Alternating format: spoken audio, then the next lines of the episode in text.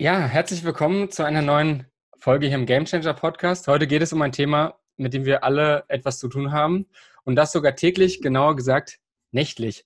Es geht um eine Sache, ähm, mit der wir im besten Fall von den 24 Stunden, die wir am Tag haben, ähm, ja ungefähr ein Drittel verbringen und zwar Schlaf. Schlaf ist ein Thema, ähm, ja, dem ich in den letzten Jahren und vor allem jetzt auch Monaten mehr Bedeutung zumesse. Ähm, ich gehe auf die 30 zu, ne?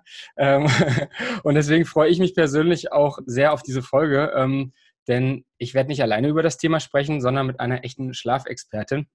Und das Besondere daran ist, äh, dass sie auch noch eine Sportlerin ist, nämlich eine Gewichtheberin. Das heißt, wir werden heute alle, denke ich, sie hier mit Sicherheit sehr viel lernen. Herzlich willkommen im Game Changer Podcast, Annika Doni, aka Annie Sleeps. Hi, hi. Das war eine schöne Anmoderation. Ich freue mich. Du ja, ich so freue mich auch. schon gesagt. Ich freue mich auch, dass du da bist. Ähm, ich habe natürlich auch Vorrecherchen betrieben. Ähm, und wie gesagt, ich beschäftige mich mit dem Thema auch, denn ich weiß halt auch, dass mein Schlafverhalten auf jeden Fall noch ausbaufähig ist, ähm, auch wenn ich da schon einiges getan habe. du sagst zum Beispiel immer, wir haben alle ein Recht auf Dunkelheit. Wie dürfen wir das verstehen? genau. Jetzt muss ich äh, mal schauen, wo ich da ansetze, weil das ist natürlich immer, das ist ein sehr großes Feld, das Schlaffeld. Und ähm, ja, aber um diesen, dieses Zitat, Zitat zu erklären, ähm, eigentlich ist es so, dass wir uns den, äh, die beste Möglichkeit, unser Schlaf ähm, vorzubereiten, einfach meistens nehmen, weil wir unvorsichtig mit dem Thema Licht umgehen.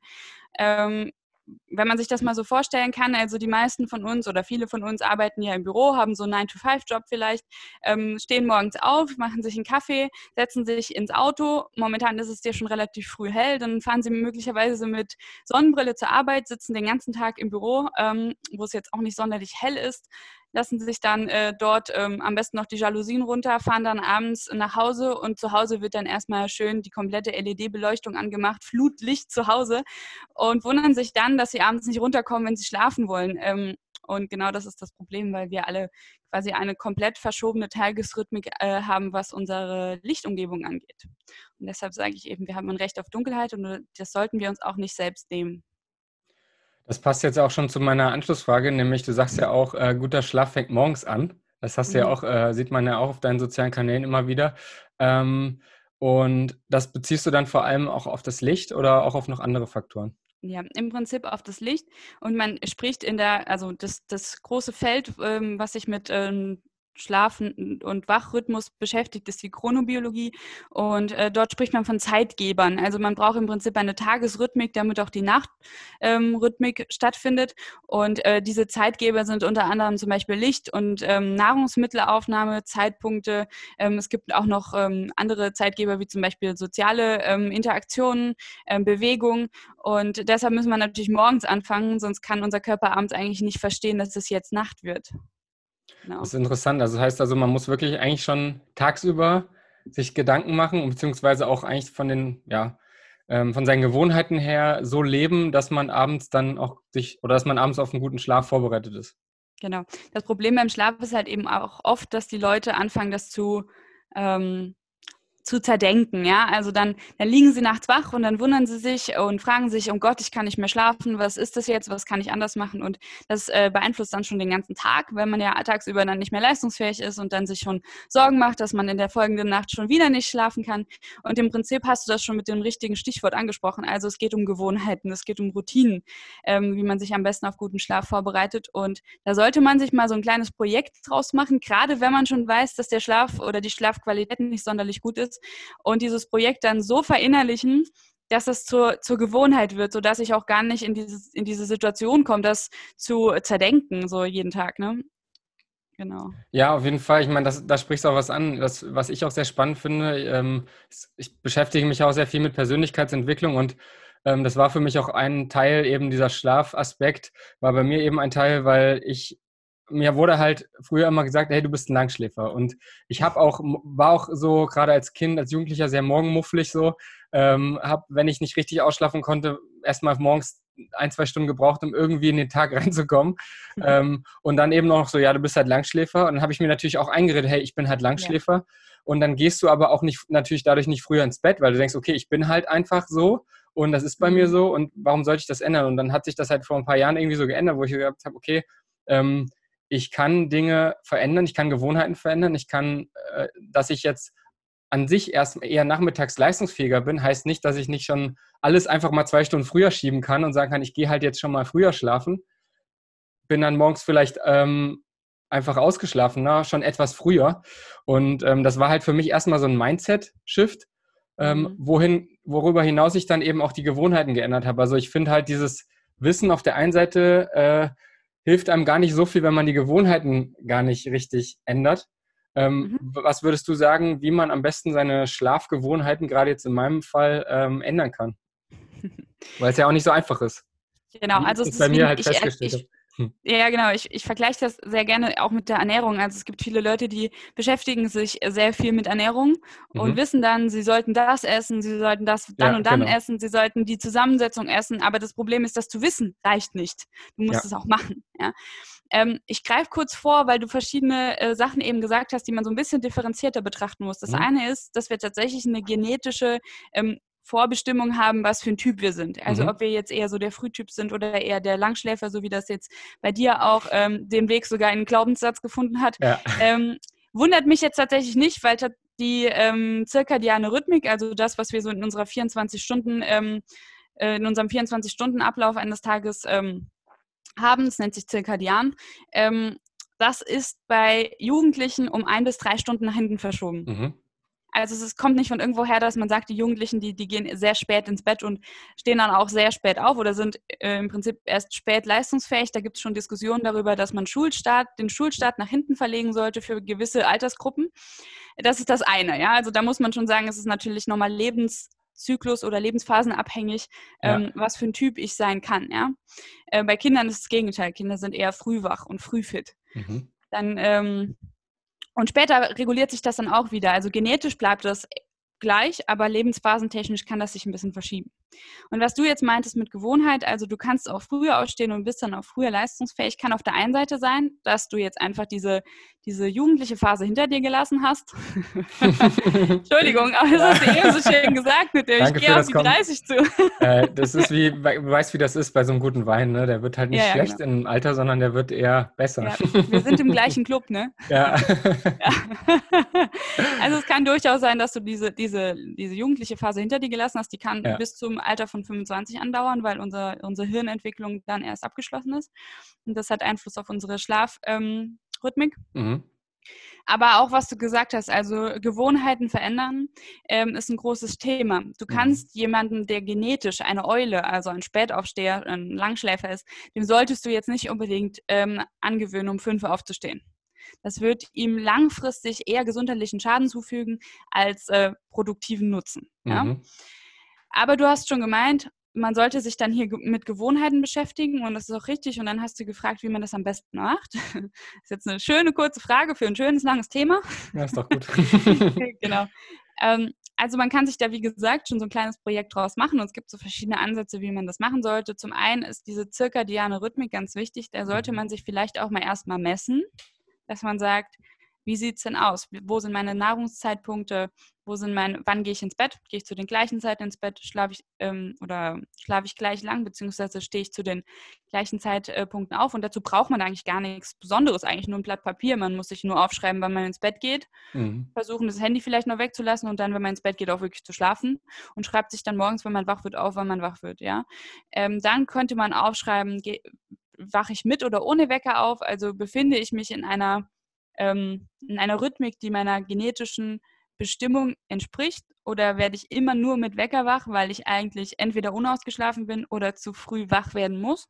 Ne? Also solche Sachen kann man auch mit einem Stift und Blatt Papier messen. Und dann kann man sich natürlich aneignen, wenn man da so Zeitpunkte oder Zeitfenster gefunden hat, wo man für gewöhnlich ist oder für gewöhnlich ins Bett geht, dass man da ein bisschen nachjustiert. Mhm. Also ein bisschen das Zeitfenster enger schnallt und sagt, man ist zwischen 12.30 Uhr und 12.45 Uhr. Also wirklich so, eine, so ein kleines äh, Zeitfenster draus macht. Das ist das eine. Ja? Also da hat man schon mal diese Zeitgeber ein bisschen eingeschränkt. Mhm. Dann kann man anfangen, die Lichtumgebung zu checken. Also mhm. muss ich abends noch im Bad ähm, alle LEDs anmachen. Ja. LEDs sind besonders gefährlich, weil die einen hohen Blaulichtanteil haben. Blaulicht bedeutet für unseren Körper wach. Das kommt daher, dass wir eigentlich ja ursprünglich mal aus dem Meer stammen ja? Und wenn man sich vorstellt, man ist so ein Fisch, Was sieht ein Fisch? Ja, entweder blau, weil von oben Licht kommt, oder schwarz, weil kein Licht kommt. Also sagt unser Hirn, wenn blaues Licht kommt, ist es Tag. Und wenn kein blaues Licht kommt, ist es Nacht. Grob zusammengefasst. Mhm. Und ähm, das ist halt das Problem bei LEDs mit ihrem hohen Blauanteil, dass unserem Auge und dementsprechend auch unserem Hirn suggeriert wird, es wird jetzt Tag. Dass es abends um 11 Uhr im Bad ist, versteht unser Hirn nicht. Also solche Sachen kann ich zum Beispiel auch angehen, wenn ich mir eine Gewohnheit aneigne. Was sich zum Beispiel fürs Bad super eignet, ist äh, eine Salzsteinlampe. Die mhm. hat sehr wenig Blauanteil und ist eigentlich ein recht angenehmes Licht. Man braucht ja im Prinzip zum Zähneputzen auch kein, kein, kein Licht wie auf dem OP-Tisch. ähm, und dann kann man anfangen mit Körperkerntemperatur. Also solche Sachen kann man dann immer, man kann sich immer granularer vorarbeiten, bis man das Gefühl hat, man hat was gefunden, womit man umgehen kann. Mhm. Man muss aber auch die Kirche im Dorf lassen. Also ich sage mhm. immer, Leute, ihr könnt da eine Wissenschaft draus machen. Schlaf ist eine Wissenschaft für sich. Aber man sollte halt nicht so sein, sein Wohlfühl, ähm, seine Wohlfühlroutine stören. Weil wenn ich mir Stress mache, um besser zu schlafen, wird das nichts. Ja. ja. Aber das, also das waren viele Sachen drin, wo ich mich jetzt ja. angesprochen gefühlt habe. Zum Beispiel die Sache mit dem Wecker. Also dadurch, dass wir halt fast, fast jeden Tag 7.30 Uhr Training haben, äh, mhm. ist für mich eigentlich, also das war für mich jahrelang eine Qual, da aufzustehen. Mhm. Und mittlerweile geht's, ähm, weil ich eben früher schlafen gehe. Aber ich werde halt immer mit Wecker, also ich werde nie ohne Wecker. Ich weiß gar nicht, wie das ist ohne Wecker, also nur im Urlaub halt, ne? So. Mhm. Und dann trainiere ich natürlich da auch später so oder mache später ja. Sport. Also von daher, da, da merke ich das halt schon, dass ich vielleicht allein dadurch ist es einfach nicht so ganz mein Rhythmus. So, ich habe mich dem jetzt so mhm. angepasst, aber ich weiß zum Beispiel auch, wenn ich diesen Leistungssport in der Form jetzt hier in dem Team so nicht mehr mache irgendwann, dass ich dann halt wahrscheinlich einen anderen Rhythmus haben werde, einfach weil ich mhm. versuche, einen natürlicheren Rhythmus so für mich äh, zu finden. Und ähm, ja. Ja. Ähm, ja, im Prinzip, was du da machst, ist Schichtarbeit, ne? Ja, Du zwingst dich zu einer früheren Zeit aufzustehen, als du natürlicherweise würdest, damit du eben einer, in dem Fall beruflichen ähm, Aktivität nachgehst. Bei manchen sind es auch soziale Aktivitäten, darunter zählen zum Beispiel auch Kinder, ja. die man natürlich früher betreuen muss, als man für gewöhnlich aufstehen würde. Ähm, und, und das ist im Prinzip eine Art Schichtarbeit und dementsprechend eine Art Jetlag. Und es ist ganz interessant, weil du das sagst, du machst den Sport ja auch schon was länger. Ja. Und du hast eben von deiner Jugend gesprochen, dass du da eigentlich eher länger geschlafen hast. Ich weiß nicht, wie lange du schon um 7.30 Uhr äh, Training hast. Ähm, aber das ist, äh, es gibt interessante Beobachtungen und Untersuchungen bei ähm, Jugendlichen auf Sportinternaten die man auch, auch, früh aus dem Bett holt, ja genau, ja. die man früh aus dem Bett holt, ja. damit sie eben trainieren können. Das ja. Problem ist, so von unserer Schlafarchitektur haben wir morgens Traumphasen und äh, Leichtschlafphasen und in den Phasen werden motorische Fähigkeiten gefestigt. Und die Kinder, die man oder Jugendliche, die man halt früh weckt entgegen ihrer Schlaf, äh, Schlafwachrhythmik, die haben natürlich den Nachteil, dass sie motorische Fähigkeiten nicht besonders gut festigen können, weil man ihnen die Schlafphasen wegschneidet, in denen die ausgebildet werden ich hatte sieben Uhr Schulbeginn in Magdeburg auf der Sportschule. Ja, ja, ne? Also entweder Training oder halt Schule, meistens dann Schule und dann halt danach, nach zwei, drei Stunden Schule dann Training. So, äh, bei mir war das halt immer so, wir hatten am Anfang als B-Union, als ich bin mit 14 aufs Internat gekommen und wir hatten dann ganz am Anfang im ersten, in den ersten beiden Trainingsjahren immer sonntags frei. Ich bin dann samstags nach Hause gefahren zu meiner Familie und dann habe ich Sonntag bis 13 Uhr geschlafen mhm. bis zum Mittagessen. Mhm. So konnte natürlich dann aber Montag früh äh, also Montagabend nicht einschlafen, logischerweise, aber Sonntagabend. Mhm. Äh, und Montagabend, Montagmorgen war dann Katastrophe. Also der Montag, ja. der war bei mir immer voll im Arsch, aber ich musste auch Sonntag so ausschlafen, weil es ging gar nicht anders. Also ja, ich ja, konnte weißt, das nicht. Ja, im Prinzip ist das ja, ich hatte eben das, das Stichwort Jetlag genannt. Das ist wirklich so, du, du baust einen wahnsinnigen Schlafdruck auf, weil du ja nicht zu den adäquaten Zeiten, die dein Körper dir vorgibt, schlafen kannst. Und dann versucht dein Körper zwangsläufig, die nachzuholen. Ja. Also dieses Thema Schla Vorschlafen und Nachschlafen ist nochmal eine andere Geschichte. Mhm. Aber dein Körper muss diesen Schlafdruck abbauen. Das kann er aber leider Gottes nur adäquat in vorgeschriebenen, genetisch vorgeschriebenen Zeitfenstern. Und wenn mhm. ich die nicht treffe, dann baut er diesen Schlafdruck gar nicht gescheit ab und dann ist er da. ja, und dann kumuliert er sich die ganze Zeit. Ja, schon, schon krass, so jetzt so zurückzublicken und zu denken, so, oh Mann. Ja, ja, genau. Aber es äh, geht ja nicht nur den Leuten so, die, die Leistungssport ja. machen. Im Prinzip ja. ist es jeder, bei jedem Schüler so. Ja. Also ähm, es, gibt, es gibt so äh, Pilotschulen in den USA, bei denen haben die, ähm, die Schulzeiten von den Jugendlichen nach hinten verschoben und haben als allererstes nicht nur festgestellt, dass die bessere Noten geschrieben haben, sondern, und die dürfen ja mit 16 Auto fahren, die Unfallquote von den Jugendlichen ging markant zurück. Weil die sich zum ersten Mal morgens, wenn sie dann, dann ein bisschen länger geschlafen haben und zur Schule gefahren sind, zum ersten Mal beim Fahren auch konzentrieren konnten. Muss man sich mir überlegen. Das ist äh, hochgradig gefährlich, was man da macht. Krass. Ja, und du hast ja auch gerade gesagt, äh, dass so die, ähm, also dass man es nicht zu übertreiben sollte mit diesem Schlafhacking, mhm. sage ich jetzt mal, sondern dass man oder es nicht zerdenken sollte. Ähm, würdest du sagen, dass es auch ganz wichtig ist, dass man halt auf seinen Körper dann auch hört und, und so guckt, wie sind meine Phasen, wie, ähm, also dass der Körper es eigentlich ja weiß und es einem vorgibt auch? Ja, also man, man beobachtet das, du hast es ja jetzt im Wochenende genannt, aber man beobachtet es ja auch im Urlaub, wenn ja. man denn dann mal schlafen kann und sich keinen Wecker stellt, dann kommt man so nach ein paar Tagen, wenn dann so dieser Schlafdruck auch mal abgebaut ist, kommt man in eine ganz andere Rhythmik rein. Ja. Also im schlechtesten Fall in eine ganz andere Rhythmik, weil das bedeutet auch nichts anderes, dass man es vorher die ganze Zeit entgegen seiner Rhythmik gemacht hat. Mhm. Ja? Aber da, daran kann man zum Beispiel relativ einfach erkennen, wie ist denn eigentlich meine Rhythmik, ja? Wenn ich nicht von meinem Wecker geweckt werde oder wenn ich nicht äh, um, um 7.30 Uhr die Kids am äh, am Busbahnhof abgeben muss oder, oder ähnliche Sachen, ja. Mhm. Ähm, und da sieht man dann dran, was man eigentlich in seiner arbeitenden Zeit, ja, äh, oder in einer Zeit, in der man Verpflichtungen nachgeht, ähm, in Anführungszeichen falsch macht. Ja? Mhm. Es gibt natürlich Berufe, bei denen geht das nicht anders. Wenn ich mich entscheide, ich werde ähm, Unfallchirurg oder ich werde äh, ähm, ja, gehe geh in die Produktion, ins Produktionsgewerbe und ich weiß, ich werde mein Leben lang ähm, Schichten arbeiten, dann habe ich mich dafür bewusst entschieden. Viele Leute allerdings unbewusst aufgrund dessen, dass sie von ihrer Schlafqualität darüber vielleicht nicht nachgedacht haben vorher. Ähm, da ist es natürlich ähm, nochmal besonders wichtig, wenn man sich Gedanken darum macht, wie ich trotzdem bestmöglichen Schlaf bekomme. Ne? Mhm. Ja. Ja, es ist auf jeden Fall ein sehr weitläufiges Thema.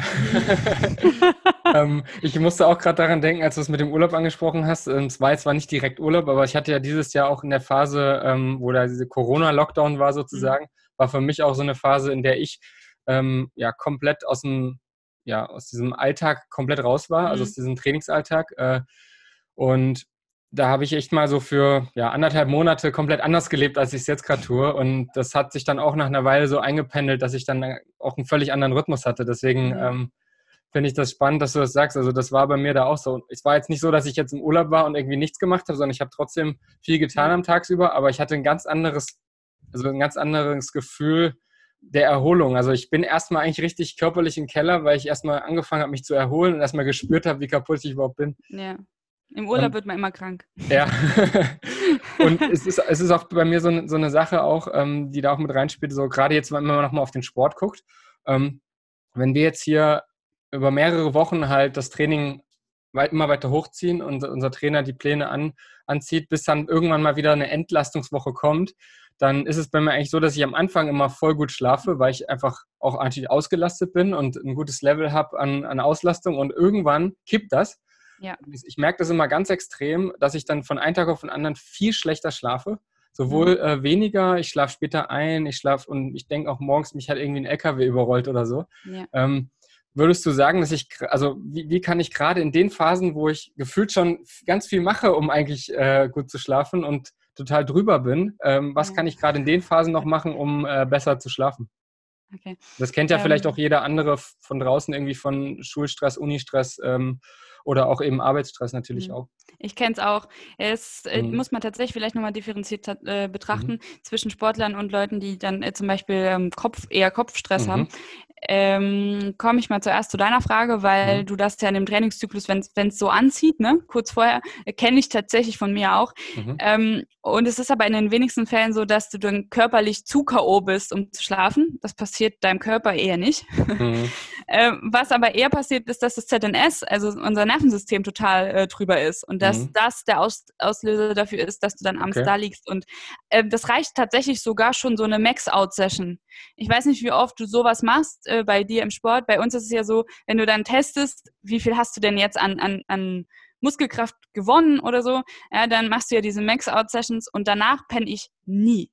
Gefühlt nicht. Mein Nervensystem sagt, du, äh, was war das denn jetzt? Ja. Und das kenne ich von vielen. Also äh, gerade aus dem Kraftsport höre ich das von, von mehreren Leuten. Äh, ich denke mal, deine Situation ist eine ähnliche. Also du bist dann halt drüber. Ne? Ja. Und ähm, was da wichtig ist, dass man vielleicht gar nicht erst an die Schlafqualität denkt, die man verbessern will, sondern dass man was macht, damit man das Nervensystem entlastet. Mhm. Und das ist im Prinzip die, die bekannten Regenerationsmechanismen. Da gibt es Kälte, zum Beispiel ähm, Eisbäder, sowas, ne? dass man was macht, um, um diesen Vagusnerv so ein bisschen zu aktivieren, also dass, dass unser Nervensystem ein bisschen nach unten fährt, äh, mhm. äh, unser Sympathikus ein bisschen.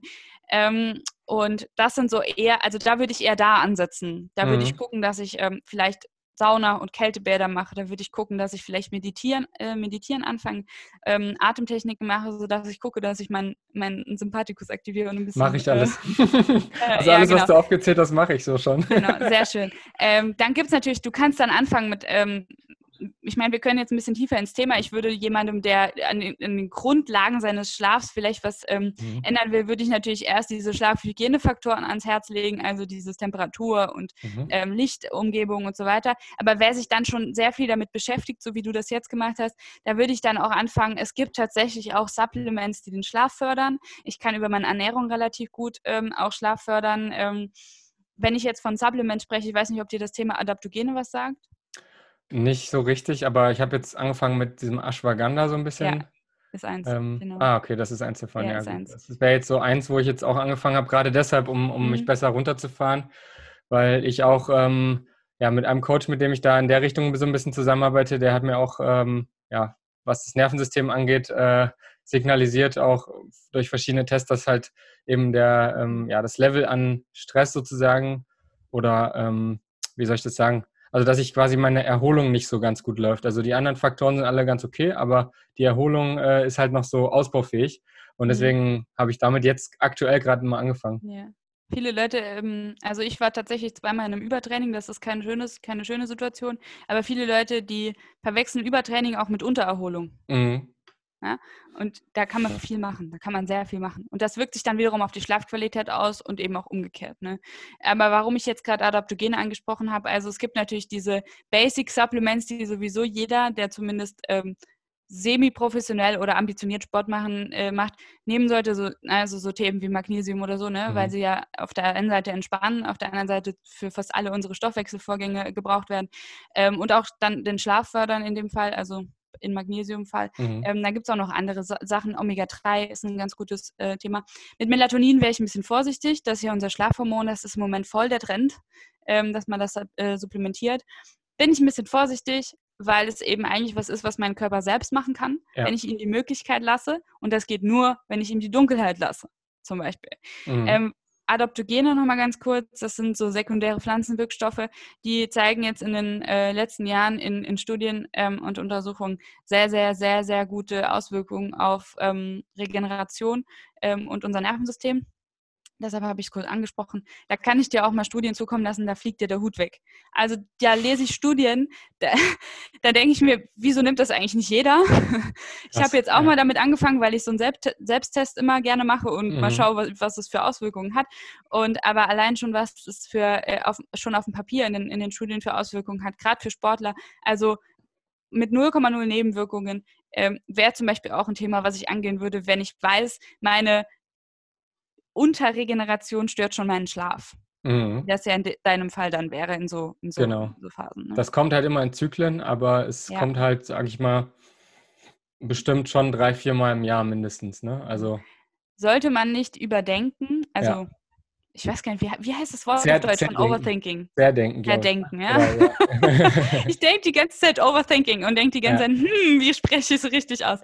Ähm, genau, also sollte ich, ich sollte jetzt nicht, weil ich eine Nacht ein bisschen wacher liegt, sollte ich nicht ja. da denken und denken, oh mein Gott, die Gains, die ich heute eigentlich machen wollte, die kommen jetzt morgen bestimmt nicht, weil ich habe jetzt die Nacht nicht gut verbracht. Ja. Ähm, aber äh, ist natürlich, wenn du sagst zyklisch, merkt man das, ne? Also es bleibt einmal im Gedächtnis. Genau. Zyklisch genau. mal schlecht zu schlafen ist jetzt kein Thema. Ja. Wirklich nicht. Eine Nacht bringt dich jetzt nicht um und nimmt dir auch nicht die Gains weg. Mhm. Es gibt Leute, die sind gerade am Tag nach einer schlechten Nacht besonders leistungsfähig, weil halt alle Stresshormone durch die Decke gehen und dein Körper noch einmal auf, auf Notprogramm läuft und dann halt richtig gut, ne? Ja, das Geht schon. Auch, ja. Es ist viel mit Mindset, hat viel mit Mindset zu tun. Mhm. Ähm, deshalb zyklisch mal schlecht schlafen ist nicht ungewöhnlich und sollte man vielleicht auch nicht ähm, als so schlimm wahrnehmen. Wenn es jetzt länger als Mo zwei, drei Monate andauert und ich nicht weiß, wo es herkommt, kann ich mich auch mal an einen Arzt wenden oder mhm. an ein Schlaflabor wenden. Aber ansonsten lasst die Kirche im Dorf. Ja. Kümmert euch entspannt um euren Schlaf, aber macht keine Hektik. Das macht es nicht besser. Sehr gut, sehr gutes Learning auf jeden Fall. Ja. Äh, man hört es ja auch auf jeden Fall raus, du bist wirklich ähm, absolut tief im Thema drin. Ähm, wie, nimm uns doch mal ein bisschen mit auf deinen Weg jetzt. Ähm, also jetzt haben wir viel über meine äh, Schlafgewohnheiten und so gesprochen, wie das alles so angefangen hat und sich entwickelt hat. Ähm, wie ähm, war deine Reise zur Schlafexpertin? Also wie bist du dazu gekommen, dass du dich jetzt so intensiv äh, mit Schlaf beschäftigst und das ja auch so ein bisschen deine Leidenschaft eigentlich auch geworden ist und du jetzt ja auch andere mhm. Menschen inspirierst und anderen Menschen hilfst, besser zu schlafen? Ja, also zum Schlaf kam ich eigentlich nur durch Zufall. das hört sich auch gut an, ja. Ja, es ist aber tatsächlich so in der Art gewesen. Ähm, ich, ich mache jetzt schon ein bisschen länger Sport auch, ähm, habe in meinem Leben schon verschiedene Sportarten durchgemacht und ich hatte aber nie Probleme mit dem Schlaf. Mhm. Bis vor zweieinhalb Jahren ungefähr. In der mhm. Zeit habe ich CrossFit gemacht. Äh, Mache ich nicht mehr. Ist ein cooler Sport, gar kein Problem, ja. Also kann jeder gerne tun. Aber es hat mir mein Nervensystem echt, ja, ich möchte das Wort nicht aussprechen. und habe äh, hab dann dabei, wie gesagt, dieses Übertraining auch mal gehabt. Und mhm. das war der, die erste Phase meines ganzen Lebens, wo ich das Gefühl hatte, okay, jetzt ist es nicht nur eine Nacht, wo ich mal nicht gut schlafe, sondern jetzt hat's gerade, jetzt nimmt es gerade Überhand. Mhm. Und habe dann überlegt, okay, äh, nachdem ich dann an, an Sachen vorbeigegriffen habe, also es war wirklich, ich hatte Ausfälle, habe ich dann überlegt, hm, muss man doch eigentlich was tun. Und beim Arzt kommst du meistens nicht weit, was das Thema angeht. Zumindest mhm. nicht, wenn du, wenn du, wenn du, wenn das aus Sportgründen passiert. Äh, es gibt bestimmt gute Sportärzte, ich hatte keinen. Ähm, und äh, ja, habe mich dann selbst mit dem Thema auseinandergesetzt und habe irgendwie, bin immer wieder über Schlaf gestolpert. Mhm. Und habe gedacht, du machst das mit der Ernährung schon so gut. Du machst das äh, mit der Trainingsgestaltung, mit der Zyklik eigentlich so gut. Was ist hier los? Und immer dieses Schlafthema kam hoch und dann habe ich mich irgendwann wirklich hingesetzt und habe das mal recherchiert. Und ich habe vom ersten Moment angefangen zu brennen. Das war, da, das war mein Thema. Ich dachte, Wahnsinn, wie viel, wie viel gibt es da zu wissen, was eigentlich die Allgemeinheit nicht weiß? Weil ich war mhm. wirklich ein interessierter Mensch an allen Sachen, auch, auch mhm. viele sportspezifische Sachen und hatte mit, in der Tiefe noch nie darüber gehört und habe mich dann immer weiter reingefuchst und habe natürlich meine Umgebung damit so ein bisschen äh, zugespammt. und die fanden das aber auch eigentlich ganz cool und, und meinten dann irgendwann, mach doch mal einen Vortrag darüber. Und ich sagte so, ja klar. Ich bin weder Arzt noch Psychologe, was soll ich denn ja. da jetzt einen Vortrag drüber halten? Und dann haben aber irgendwie zehn Leute das gesagt und dann habe ich das mal gemacht. Mhm. Und es hat dann irgendwie total den Anklang gefunden. Ja, jetzt mache ich es oft. Cool. Also eigentlich ja. wirklich ähm, ja, reingewachsen durch, ja, durch eigene Erfahrung. Cool. Genau. Ähm, was sollten wir denn jetzt alle über Schlaf wissen? Was äh, die Allgemeinheit, du hast es ja gerade gesagt, die Allgemeinheit nicht unbedingt so weiß. Ich glaube, jeder weiß, Schlaf ist wichtig. Mhm. Ähm, so, und jeder weiß, es ist ein, ein, Teil, ja, wo der Körper sich regeneriert, erholt, wo auch Prozesse, wo ähm, ja, Dinge, die man am Tag erlebt hat, Erlebnisse, Erfahrungen verarbeitet werden, auch ein Traum zum Beispiel. Ähm, es gibt verschiedene Schlafphasen, da hat jeder sicherlich schon mal so grob was von gehört. Ähm, aber was sollten wir denn jetzt zu Schlaf vor allem wissen? Was sind denn so Punkte, wo du sagst, so, ähm, das sind, um mal jetzt beim, beim Podcast-Namen zu bleiben, das sind so Game Changer? Ja, ist, ist super Name übrigens, weil ich dieses Wort so oft verwende. Danke. äh, genau, also du hattest jetzt kurz Schlafzyklen, Schlafphasen mhm. angesprochen. Mein Hashtag, also der von Anis Liebst, ist Wissen ist Nacht, also mhm. wie Wissen ist Macht. Ich habe aber gedacht, naja gut, wenn sich jemand mit seiner Schlafqualität beschäftigt, dann muss er sich halt auch mit, der, mit dem Schlaf selbst beschäftigen. Und viele Leute entspannen sich schon dadurch, dass sie ein bisschen mehr was äh, mehr über das Thema wissen. Mhm. Ähm, genau, ich vers wie gesagt, ich könnte, wir können den Podcast jetzt zwei Wochen lang ausweiten. ich versuche jetzt mal. Du, wir können auch noch eine zweite Folge Basics, aufnehmen. Also, genau. genau, mach erstmal die Basics und dann. genau. Ähm, also du hattest kurz Schlafphasen angesprochen. Es ist tatsächlich so, dass ähm, unser, unser Schlaf so ein bisschen unterteilt wird in, in Schlafphasen und Schlafzyklen. Also ähm, für diejenigen, die vielleicht schon mal von Cristiano Ronaldo, unserem Schlafcoach, gehört haben, ähm, angeblich, das habe ich übrigens den Schlafcoach gefragt, der hat mir das nicht bestätigt, dass das auch so ist. Angeblich schläft ja der Cristiano Ronaldo äh, ähm, in mehreren Zyklen am Tag, ja. Und ähm, immer nur einen Schlafzyklus lang. So ein mhm. Schlafzyklus hat ungefähr 90 Minuten, das haben die meisten auch schon mal gehört. Und in diesem Schlafzyklus gibt es Schlafphasen. Wir steigen ein mit einer Wachphase, gehen über eine Leichtschlafphase, also das, was der eine oder andere so, so ein bisschen nachvollziehen kann, wenn er an so, ein, an so ein Nickerchen mittags denkt, also wenn man so ein bisschen wegnickt, ist so eine Leichtschlafphase, ähm, tauchen wir ab in eine Tiefschlafphase gehen dann in eine Traumphase und werden dann wieder wach kurz. Meistens erinnern wir uns an dieses Wachsein nicht, es sei denn, wir gehen kurz pinkeln nachts. Ähm, und dann schlaf, äh, steigen wir in den nächsten Schlafzyklus ein. Das passiert ungefähr insgesamt fünfmal in einer achtstündigen Nacht. Ja? Mhm. Und diese verschiedenen Schlafphasen, also Leichtschlafphasen, Tiefschlafphasen und Traumphasen, Haupttraumphasen, REM-Phasen heißen die, ähm, die sind für unterschiedliche Mechanismen in unserem Körper wichtig. Die Tiefschlafphasen sind tatsächlich die, wo unser Körper am meisten von profitiert, ähm, weil dort zum Beispiel ähm, Wachstumshormone ausgeschüttet werden, die so dafür zuständig sind, dass unsere zum Beispiel unsere Gefäßwände repariert werden, mhm. die tagsüber unter Stress stehen, weil wir ja manchmal erhöhten Puls haben, weil wir uns bewegen, weil wir Sport machen, weil wir Stress haben. Das alles wird in den Tiefschlafphasen regeneriert. Ja? Mhm. In den ähm, Hauptraumphasen, REM-Phasen heißen die, das ist die Abkürzung für Rapid Eye Movement. Wer ein Haustier hat, kennt das. Da schwimmen die, die Pupillen so unter den, ähm, unter den Lidern hin und her ganz schnell. Daher hat die ihren Namen, diese Phase. Äh, in dieser Phase ist es am wichtigsten eigentlich fürs, fürs Hirn und für das Lernen. Also für, äh, für das Abspeichern von von ähm, Informationen, die wir tagsüber aufgenommen haben, aus dem Kurzzeitgedächtnis ins Langzeitgedächtnis oder aus dem Zwischenspeicher ins Langzeitgedächtnis. Da verknüpfen wir diese Neuinformationen mit autobiografischen ähm, Wissensinhalten. Und die Leichtschlafphasen, ich habe es eben schon gesagt, motorische Fähigkeiten werden da unterstützt, ja. Also die ähm, sind dann im Prinzip das, das immer der Beginn einer Schlafphase, ähm, äh, eines Schlafzyklus. Und dann, also da könnte ich jetzt noch ausweiten, da gibt es noch Möglichkeiten, da werden ähm, metabolische Abfallstoffe in den Tiefschlafphasen im Hirn ausgeschwemmt und so weiter. Also da gibt es äh, diverseste Sachen, die da passieren. Das kann man sich gar nicht vorstellen, was da alles nachts passiert. Nix komatöser Zustand. In unserem Körper ist da ziemlich, ziemlich viel los.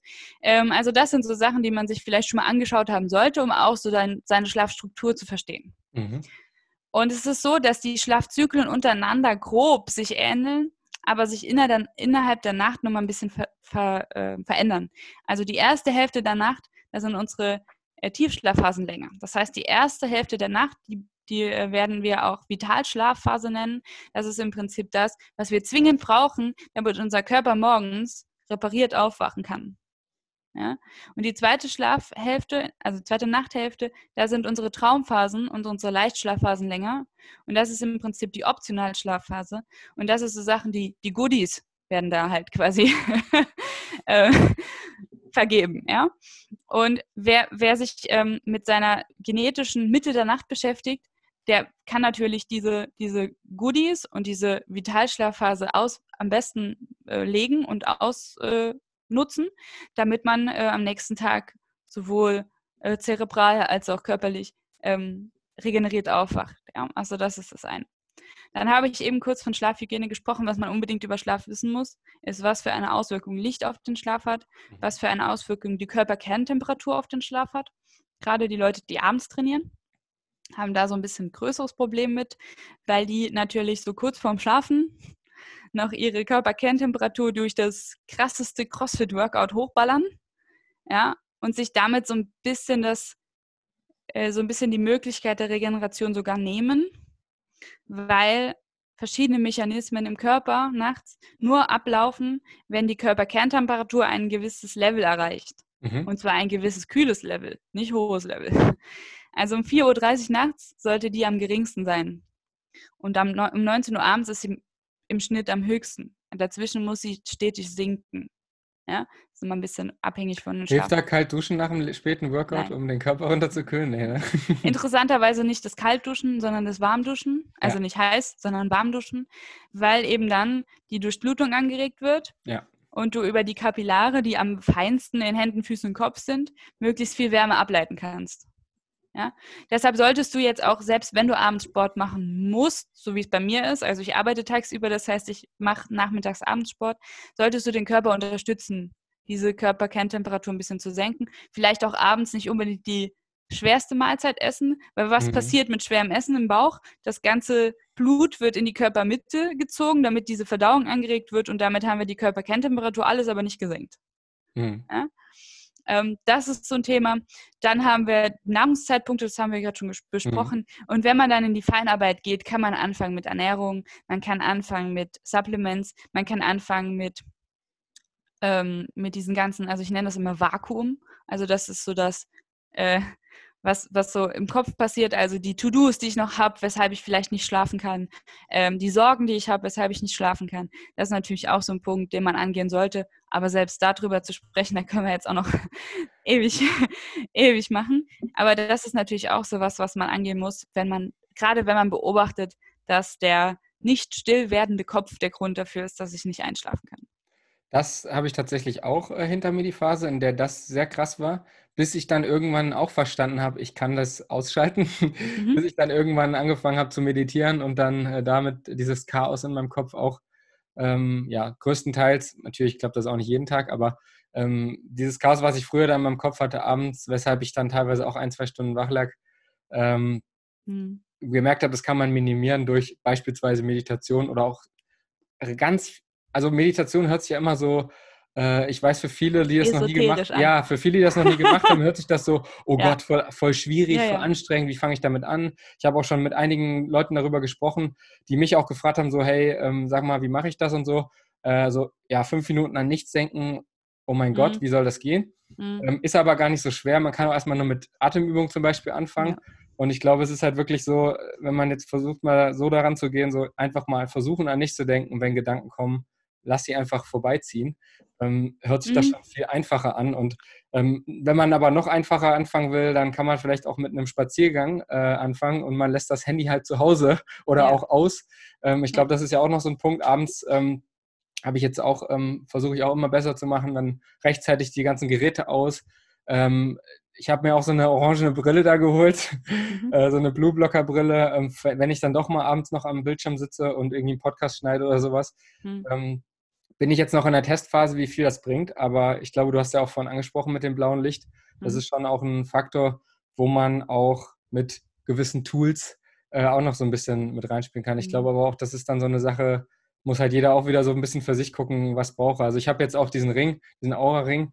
Ähm, ich weiß halt zum Beispiel, wenn ich diese Daten von mir habe, dann bin ich auch noch motivierter, das gut mhm. zu machen, dann äh, auch mit dem ja, zeitigen ins Bett mhm. gehen, mit dem ganzen, dass ich einfach sehe, wie habe ich geschlafen, hilft mir einfach. Wobei ich auch sagen muss, es deckt sich sehr mit meinem Gefühl. Also das habe ich jetzt auch so nach, äh, ich glaube, drei Wochen jetzt äh, merke ich das, dass ich eigentlich daran sehe, so dass mein Gefühl, wie ich morgens das Gefühl habe, wie habe ich geschlafen, dass ich das eins zu eins ablesen kann von den Daten. Ja, man, man muss, ähm, das will ich jetzt nochmal betonen, man muss ähm, so ein bisschen vorsichtig sein, also je nachdem, wer jetzt gerade zuhört. Ähm, also Max, du bist ja jetzt schon sehr, sehr tief in dem Thema drin und dadurch, dass du jetzt auch schon lange ähm, Sport und Leistungssport machst, ähm, würde ich mal behaupten, du fühlst deinen Körper ganz gut. Richtig. Ähm, und ich würde auch behaupten, du hast dich mit den Grundlagen beschäftigt, bevor du auf die Goodies gehst. Ja. Ähm, viele Leute, und das sehe ich halt leider Gottes im Moment, dass es den krassen Trend ausmacht, dass die Leute, anstatt sich mit den Basics zu beschäftigen, weil es wirklich Arbeit bedeutet. Ja? Mhm. Genauso wie bei Ernährung.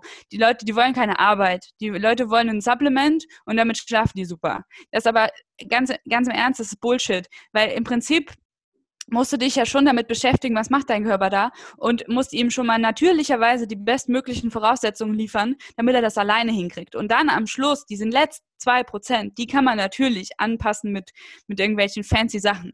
Aber ähm, man sollte sich erst einmal mit den Basics beschäftigen. Also an alle da draußen, ihr müsst euch jetzt nicht reinweise ähm, hunderte Euro ähm, um die Ohren knallen für, für Ringe und, und Blutblockerbrillen und, und Supplements.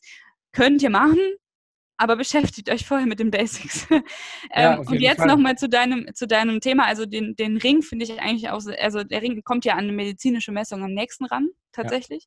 Ja. Ähm, viele Leute verwenden ja diese Armbänder oder mittlerweile äh, angeblich kann ja jeder Fitness-Tracker den Schlaf messen. Da schlage ich die Hände über dem Kopf zusammen. ähm, ja, wer das glauben will, was da so eine, ähm, so eine Uhr mit Obstlogo sagt, kann er das machen. äh, ich mache es nicht. Ähm, genau, aber im Prinzip kann man da natürlich spielen. Wenn man da Spaß mhm. dran hat, kann man das machen. Ich meine, du, du, du, ver, du äh, verwendest da ja auch viel Zeit drauf und äh, ich, ich kenne das selbst. Ich mache solche Selbstversuche auch super gerne. Ich, ich bin der geborene Produkttester sowohl ja, und besonders auch. für Essen als auch für so Gadgets. Ne? Ich will das ja. dann auch mal gesehen haben, angefasst haben, ausprobiert haben. Ähm, aber auch ich beschäftige mich schon sehr lange mit dem Thema. Ja. ja? Ja, ich, also ich bin auch, äh, am, mir macht das auch einfach Spaß, Sachen an mir auszuprobieren, ne? Ernährungsformen und dies und das. Und ja. äh, ich glaube, es hat bei mir auch einfach alles damit angefangen, dass ich gesagt habe, okay, der Trainingsplan, der wird mir vorgegeben. Die mhm. Trainer werden dafür sorgen, dass ich immer genug trainiere.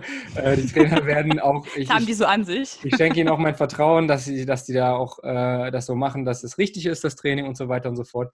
Und was aber Regeneration angeht, was alles, was drumherum äh, passt, angeht, auch Ernährung und so, es ist alles was, was ich selber in der Hand habe und beeinflussen kann. Und deshalb habe ich dann angefangen, auch natürlich auch vor Jahren schon, ähm, und du hast es auch schon angesprochen, natürlich habe ich da auch ein Gefühl für meinen Körper auch entwickelt. Mhm. Sowohl durch den Sport natürlich auch, ähm, wie, wie kann ich an meine Grenzen gehen, wie kann ich die Grenzen verschieben im Training, im Wettkampf äh, aber eben auch dann in der Regeneration, was hilft mir persönlich, was hilft mir persönlich nicht so unbedingt, ähm, was sind Sachen, die mich eher äh, ablenken oder rausbringen und so. Und dadurch natürlich dann immer weiter tiefer reingekommen und jetzt nach 15 äh, Jahren Leistungssport fange ich so ein bisschen an, in die Biohacking-Richtung zu gehen mhm. und ähm, einfach auch noch mit mehr Tools und Supplements zu arbeiten. Ich hatte auch jetzt eine lange Phase, in der ich gar keine Supplements zu mir genommen habe, also wirklich gar nichts, weil ich einfach gesagt habe, wenn die richtige Ernährung, wenn die Ernährung richtig stimmt, dann brauche ich das nicht.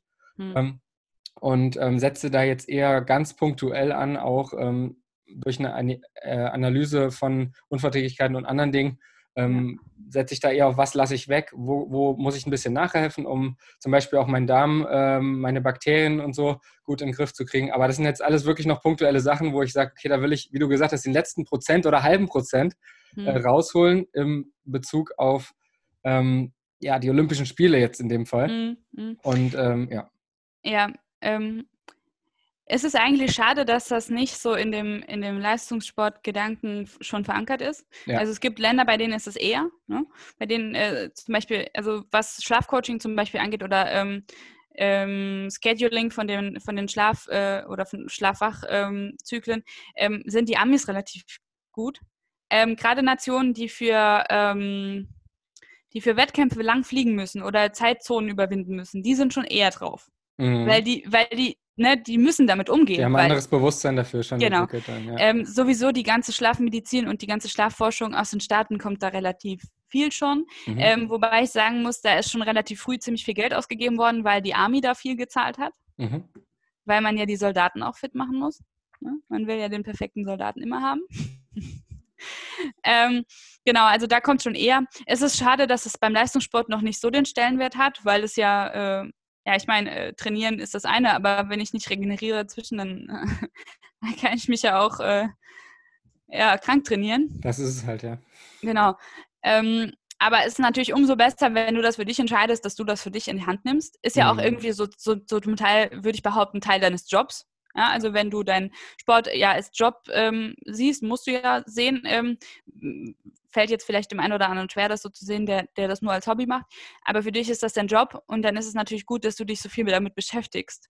Ja. Ähm, ist auch für, für mich gut zu hören, weil ich dann weiß, es gibt Leute, die beschäftigen sich wirklich viel damit, mit sich selbst auch. Und so als Schlafcoach kann man ja solche Leute auch, von denen kann man ja auch was lernen. Ne? Also ja. du, du hast jetzt quasi in Anführungszeichen Bedingungen, die man ja im Labor nicht, nicht einfach so nachbauen kann, richtig, ne? Mhm. Also da müsste ja jemand hingehen und da müsste er seit 20 Jahren Sport machen und dann könnte ich gucken, was das für Auswirkungen hat. Aber bei dir kann man das so aus äh, ablesen, weil du das ja eh hast, diese Bedingungen. Äh, Finde ich spannend. Ähm, genau, jetzt hattest du kurz Biohacking gesagt und, und Darmgesundheit und so, finde ich, ähm, ist alles, ist, ist äh, ganz, ganz spannend, ist alles. Ähm, hat auch alles Auswirkungen auf den Schlaf. Ist wirklich so. Richtig, ja. Es greift alles ineinander. Also sowohl auch Darmgesundheit, die Entschlackungsfunktion deines Körpers hat Auswirkungen auf deine Schlafqualität und umgekehrt. Ähm, Genetik. wenn ich von Genetik anfange, Genetik ist so, so, so spannend. Und gerade du, wenn du jetzt ähm, auch Ausdauermuskulatur ähm, aufbauen willst. Ähm, da gibt es sogenannte Uhrengene, da greift jetzt wieder die Chronobiologie, die sind natürlich in einer gewissen Rhythmik immer aktiv oder inaktiv. Ähm, und die sind auch unter anderem dafür zuständig, welche Muskulatur wir besser aufbauen oder schlechter aufbauen. Und gerade da hat diese, diese Muskulatur, die wir brauchen, um Ausdauerleistung zu bringen, da hat man äh, schon gesehen, dass diese Genetik ganz, ganz wichtig ist und ganz, ganz ausschlaggebend für die Bildung dieser Muskulatur.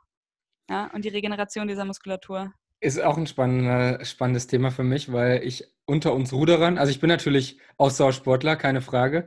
Und ich bin wahrscheinlich von meiner P4-Schwelle auch äh, logischerweise auch höher als jetzt ein Hobbysportler. Aber ich bin bei uns im Team zum Beispiel eher von der Veranlagung eigentlich mhm. eher ein schnellkräftiger Typ und ähm, mhm. baue eher schneller oder schnell oder maximalkraftfaserige Muskeln auf und bin eher so, was die Ausdauer angeht, ähm, ja, sowohl vom Aufbau als auch von der Regeneration eher ein bisschen langsamer. Ne? Das ist halt auch äh, Finde ich spannend, dass du das sagst, dass es auch mit äh, der Genetik dann auch zusammenhängt, ja. aber deckt sich auch mit den, ja, einfach mit den Parametern, die ich da schon kenne. Und das ist auch immer wieder spannend. Man vergleicht sich halt im Leistungssport ja mit anderen Menschen, die halt völlig andere Voraussetzungen haben. Ja. Natürlich trainieren wir hier zum Beispiel bei uns im Team alle das Gleiche, aber wenn beim Leistungstest intern ähm, was gemacht wird, morgen ist wieder ein Stufentest, dann gibt es dann eine Liste am Ende, da stehen die Werte drauf und du wirst nach den Werten sortiert. Und ähm, eigentlich kann man es aber untereinander kaum vergleichen, weil jeder ganz andere körperliche Voraussetzungen ja. hat, auch mhm. wenn alle das gleiche Training machen. Ja. Ähm, und das ist halt auch äh, ja, so eine Sache, mit der ich mich auch immer wieder beschäftigen musste, weil ich oft auf dieser Liste relativ weit unten bin. Und ähm, natürlich fängst du auch irgendwann nachzudenken, hey, ich trainiere genauso viel wie die anderen, wieso mhm. äh, mhm. rutsche ich da nicht weiter hoch? Und da, dadurch musste ich mich auch vom Mindset her damit auseinandersetzen und habe dadurch aber eben auch rausgefunden, okay, hey, äh, für mich sind die und die Werte völlig optimal, um beim Wettkampf dann richtig zu performen und dann auch vor anderen zu sein, die da viel weiter oben in der Liste äh, mhm. stehen. So. Und ähm, ja, aber es ist halt immer wieder so eine Gratwanderung und äh, es hat immer auch, ja, für mich eben auch viel mit Persönlichkeitsentwicklung, viel mit Mindset dann am Ende auch zu tun. Ja, aber wir, wiederum das, also die Fähigkeit auch dieses, dieses Mindset so zu entwickeln, auch das kann ich nachher auf DNA und Genetik zurückführen. Also es ist, es ist super spannend und ich bin ultra gespannt, was äh, in der Zukunft auf uns zukommt, ähm, dass man solche Sachen vielleicht schon, bevor man eine Sportkarriere anstrebt, vielleicht testet und was ja. da ob da schon aussortiert wird. Ich bin super gespannt, was da kommt, auch was so, so Bio-Doping angeht und so. Oh, ich bin so gespannt, was da kommt.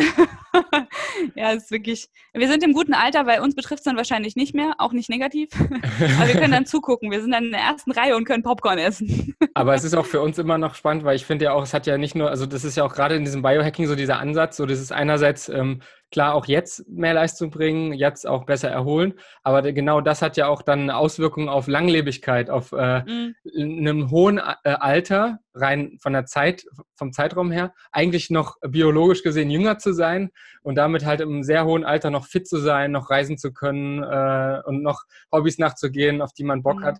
Also ja, da sind wir, glaube ich, noch eine, eine Altersgruppe, die da jetzt in einem Zeitalter lebt, wo sich gerade sehr viel tut und wir dann ja, ja wenn es gut läuft, äh, 120 werden. Ja. ja. äh, ist interessant, ich hatte eben ganz kurz mal so einen Nebensatz erwähnt, dass diese metabolischen Abfallstoffe in der Tiefschlafphase aus dem Hirn raus transportiert werden. Ja. Äh, das System, was das macht, heißt lymphatisches System, ist angelehnt an die Lymphe ähm, und macht das im Hirn. Da, äh, das wurde 2014, meine ich, im Menschen nachgewiesen. Erst, also ist relativ frisch ja. bewiesen. Und ähm, da hat sich herausgestellt, dass das einen großen Einfluss darauf hat, wie gut es funktioniert, also auch wie, wie, wie viel Tiefschlafphasen wir haben und wie, wie gut es dann anlaufen kann, ähm, auf äh, neurodegenerative äh, Erkrankungen, also an so, so Demenz, ne? Mhm. in die Richtung. Ähm, und ich meine, wenn wir jetzt schon wissen, woran das liegen kann, dass man das bekommt, ja, war, wer bin ich denn jetzt noch zu sagen, ja, ist mir egal, ob ich genug schlafe. Ja. also ich denke immer so, oh mein Gott, du musst schlafen. Ich werd, ich bin aber auch jemand, der, äh, so wie andere Leute hangry werden, werde ich ganz, ganz, ganz aggressiv, wenn man mich schlafen lässt. Kennst du das? Wenn man dich nicht schlafen lässt? Ja. Es das heißt, wenn man so dich abends, abends wach hält oder? Ja. ich bin auch so jemand, ich, ich, ich verzichte dann auf soziale Aktivitäten oder zumindest gehe ich dann nach einer Zeit heim, weil ich schlafen will. Es ist ja auch, ich finde es auch äh, spannend. es gibt ja auch Leute, die zum Beispiel sagen so, ich will gar nicht so alt werden, weil ähm, wenn ich so viel schlafe, dann verpasse ich ja eh so viel und äh, so das, was ich jetzt äh, schlafe, das ähm, klar habe ich das in Lebensjahren dann noch länger, aber wenn ich jetzt schlafe, verpasse ich ja was so nach dem Motto. Gibt's ja auch, ne? Also äh, muss, mm. muss am Ende mhm. jeder auch für sich entscheiden, aber ich setze auf jeden Fall auf die Karte äh, lieber ein bisschen länger schlafen. Wenn also kann. ich habe jetzt eben natürlich nur die Vorteile erklärt, die guter ja. Schlaf hat, ne? Ja. Aber wenn man dann, also ich wurde tatsächlich in einem anderen Podcast mal das Gegenteil gefragt, was es für Auswirkungen hat, wenn ich nicht genug schlafe. Und da fiel es mir tatsächlich auch schwer, die Antwort ähm, schonend auszudrücken. Weil äh, wenn man sich, äh, wenn man sich da so die Studienlage zu anguckt, was passiert, wenn man halt über längere Zeit ähm, keine adäquate Schlafqualität hat, dann äh, liest man äh, dann, also das ist dann nicht so, dass man sagt, okay, man ist vielleicht nicht so konzentriert tagsüber oder man, äh, weiß ich nicht, kriegt öfter Schnupfen, sondern das ist, äh, also allein schon, was, was die Studienlage zu Krebsrate, mhm. zur Krebsrate hergibt, ist erschreckend. Also gerade Leute, die in Schicht arbeiten, äh, in Schicht, in Schicht arbeiten, zwei Wörter, äh, da, da sind ja Krebsratenstudien ähm, dabei, das ist ja nicht mehr feierlich, ne? Also gerade so Leute im Gesundheitssystem oder Leute im Produktionssektor, das ist nicht schön. Ja. Also es so, fördert quasi Krankheiten, wenn man zu wenig schläft, um es mal auf den Punkt zu bringen. Ja, also und, zu und wenig wird, qualitativ als auch quantitativ, ja. Und, und es ähm, wird dadurch wahrscheinlich auch, also hat dadurch auch drastische Auswirkungen auf Lebensalter, wenn man das mal so ja, ja. sagt. Ja. ja, ja. Das ist interessant, gerade Leute, die, also die einen natürlich, die unter Zeitverschiebungen äh, leiden, weil sie so viel unterwegs sind, beispielsweise irgendwo hinfliegen müssen öfter und dann immer diesem Jetlag ausgesetzt sind. Genauso wie Leute, die halt zum Beispiel eine Woche früh, eine Woche spät, eine Woche Nachtschicht arbeiten. Also auch einem Jetlag ausgesetzt sind, weil der Körper muss ja das jedes Mal ausgleichen. Mhm. Ähm, und auch die Leute, die sich freiwilligerweise einem sogenannten Social Jetlag aussetzen, also die zum Beispiel jeden Abend zwei Stunden länger wach sind, weil sie mit Kumpels ein Bier trinken müssen, müssen. ähm, die dann aber auch jeden Tag, der, deren Körper auch jeden Tag versucht, das auszugleichen. Also es ist im mhm. Prinzip nichts anderes als dieser Jetlag. Und das ist ja im Prinzip, wenn man das zusammenfasst, alles eine ähnliche oder gleiche Situation. Mhm. Und der Körper, der jeden Tag ausgleichen muss, der, der ist permanent unter, unter Strom, permanent unter Stress. Da, da habe ich, da habe ich Cortisol-Level, da, da, ne? das ist nur ein, ein Faktor. Und das natürlich fördert das auf Dauer ähm, ähm, Krankheiten entzündliche mhm. Krankheiten und was ist Krebs. Ja? Also im Prinzip äh, äh, ist es eigentlich nur, nur logisch, wenn man es mal auf, auf ganz, ganz simple Basics runterbricht.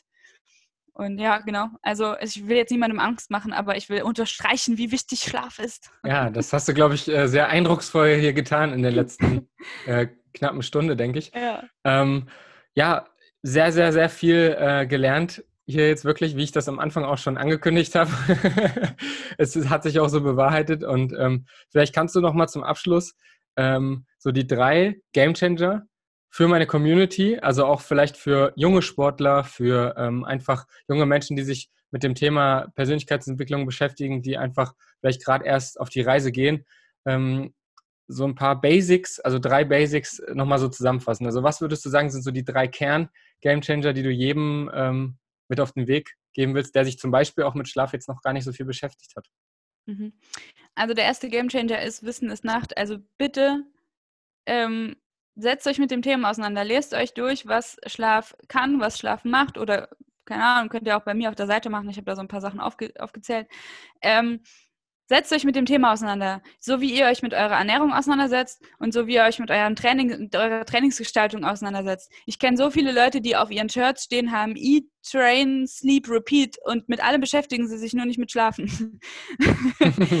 Der zweite Gamechanger ist für mich die Lichtumgebung. Also wirklich die Rhythmik, die ich meinem Körper durch den Lichteinfluss gebe. Äh, geht morgens raus, oder trinkt den Kaffee auf dem Balkon. Wo ihr den trinkt, ist egal. Fahrt nicht mit Sonnenbrille zur Arbeit. Guckt, dass ihr so viel wie möglich Licht bekommt. Geht mittags in der Mittagspause vielleicht die kleine Runde um den Block, sodass ihr euch Licht aussetzt und guckt, dass ihr abends runterkommt. Also abends vielleicht nicht das Flutlicht anmachen. Ähm, und du hast jetzt Blue Blocker Brille kurz angesprochen, ist eine Möglichkeit. Es gibt auf den Handys schon Apps, die kann man mal ausprobieren. Die sind nicht alle super gut, aber die, die sind schon mal ein Anfang. Das ist, Licht ist der zweite Game Changer. Mhm. Ähm, und wenn ich mich jetzt auf einen dritten versteifen müsste, wäre der dritte, dass ihr versucht, dieses Vakuum herzustellen. Also alle To-Dos, die ihr habt, sowohl im Kopf als auch sichtbare To-Dos, kommen aus dem Schlafbereich oder aus dem abendlichen Chill-Out. Area, kommen die raus. Also zum Beispiel, ihr habt bitte keinen Ordner mit der Steuererklärung neben dem Bett liegen. Oder ihr habt bitte nicht den Laptop im Schlafzimmer, weil, weil euer Hirn oder euer, euer, äh, euer Kopf wird immer solche Sachen mit offenen Aufgaben assoziieren. Und das wird euren Schlaf definitiv nicht fördern, ganz im Gegenteil. Ähm, sowohl sichtbare als auch unsichtbare. Wer abends noch darüber nachdenkt, was er am nächsten Tag einkaufen muss, nimmt sich einen Zettel und einen Stift und dann wird das da drauf geschrieben. Weil dann habe ich es abgelegt und dann muss ich das nicht bis in die Nacht nehmen. Ja? Listen schreiben ist eigentlich ein krasser Gamechanger zum Schlafen. So. Das war eine Brandrede.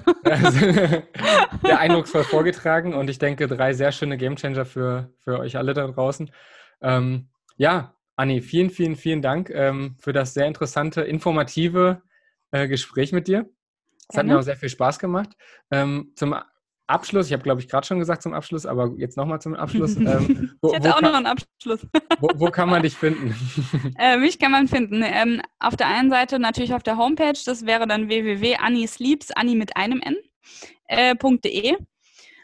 Und äh, wo ich aber am, tatsächlich am meisten Content eigentlich habe, das ist auf Instagram, weil da das Format für mich gut passt. Da wäre dann anni.sleeps, also so wie es auch im Logo steht. Ähm, Genau. Ähm, auf der Homepage findet ihr zum Beispiel aber auch Podcasts, andere Podcasts, die ich aufgenommen habe. Da findet ihr Blogbeiträge, die ich geschrieben habe, sowohl für mich selbst als auch für andere Firmen. Da könnt ihr euch mal durchklicken gerne. Und ihr könnt natürlich über beide äh, Plattformen auch Kontakt zu mir aufnehmen. Ähm, hauptsächlich mache ich, momentan ist es ein bisschen schwierig mit Corona, ähm, mache ich ähm, Workshops mhm. hauptsächlich in, Unternehmen und für Arbeitnehmer, auch für Sportler in Vereinen ähm, und Einzelcoachings und schreibe äh, sehr gerne Artikel für, für Unternehmen und ähm, ja, für Kunden. Und jetzt wollte ich auch noch einen Abschluss machen für ja, dich als gerne. Sportler. äh, Frage an dich, wann nimmst, nimmst du Kreatin? Nein, zurzeit nein. Zur Zeit nicht, nein. Hast du mal? Ja. Wann nimmt man Kreatin? Was kennst du für eine Aussage? Nach dem Training. Genau, also viele Leute nehmen das ums Training rum oder morgens. Ja. Also ich kenne, äh, die meisten, die ich kenne, die nehmen es morgens. Ist ganz cool, weil das tatsächlich gezeigt hat, dass es nach einer äh, qualitativ schlechten Nacht ähm, den Kopf wieder ein bisschen frei machen kann. Okay. Interessanterweise ist es aber auch ein gutes Supplement für abends vorm Schlafen. Also morgens und abends ist es gut. Man kann nichts falsch machen. Oder was? Genau, also ich würde es tatsächlich ausprobieren und würde sagen, wenn ich äh, x Gramm am Tag nehme, nehme ich die Hälfte morgens und die Hälfte abends. Das wäre sowas, was die Sportler mal ausprobieren können, ob es ihnen hilft. Und Magnesium auf jeden Fall abends. So, äh, okay. Äh, ja. Also sage ich jetzt mal grob, es gibt Ausnahmen, aber nehmt es abends. ja gut, dann habe ich da auch noch was gelernt. Ja. Sehr schön. Genau. Cool. Ja, also nochmal vielen, vielen Dank. Ähm, hat sehr viel Spaß gemacht. Und ähm, an euch da draußen natürlich auch wieder ähm, vielen Dank fürs Zuhören. Und ähm, ja, bis zur nächsten Woche. Empfehlt den Podcast gerne wieder euren Freunden, euren Familienmitgliedern weiter und abonniert, falls ihr es noch nicht getan habt. In diesem Sinne, tschüss und bis zur nächsten Woche. Ciao, ciao.